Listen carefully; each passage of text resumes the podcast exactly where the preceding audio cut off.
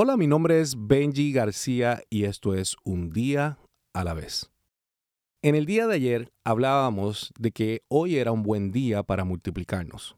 Hoy continuamos y dedicamos este segundo día porque hoy es otro día buenísimo para multiplicarnos.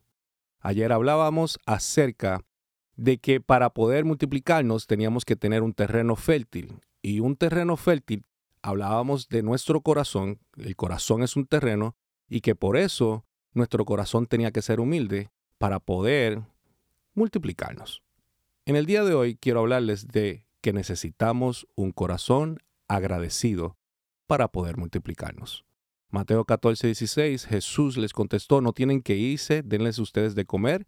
Los discípulos respondieron, pero no tenemos para más que cinco panes y dos peces. Jesús les dijo, tráigalos aquí. Luego de ordenar a la gente que se sentara, Jesús tomó los cinco panes y los dos pescados, miró al cielo y dio gracias. Después partió los panes y se les dio a los discípulos para que los repartieran y a toda la gente. Todos comieron, todos se saciaron, todos quedaron satisfechos. Pero antes de comer, Él dio gracias. Para poder tener más, tienes que tener un corazón agradecido. El agradecido le entrega a Dios lo que tiene antes de hacer cualquier cosa con lo que tiene. El agradecido es generoso, el agradecido tiene fe, el agradecido hace quedar mal a los que no creen, el agradecido ve la provisión, el agradecido experimenta la multiplicación de sus propias manos. Vemos a Jesús dando gracias antes de un milagro de multiplicación, antes de una multiplicación. Y la clave siempre en el más es un corazón agradecido, un corazón contento con lo que tiene y con lo que no tiene. Fíjense en cómo los discípulos querían huir ante la escasez. Por eso, no puedes desaprovechar cada oportunidad en la vida, cada situación de escasez. Tienes que enfocarte en cada momento, aunque sea incómodo.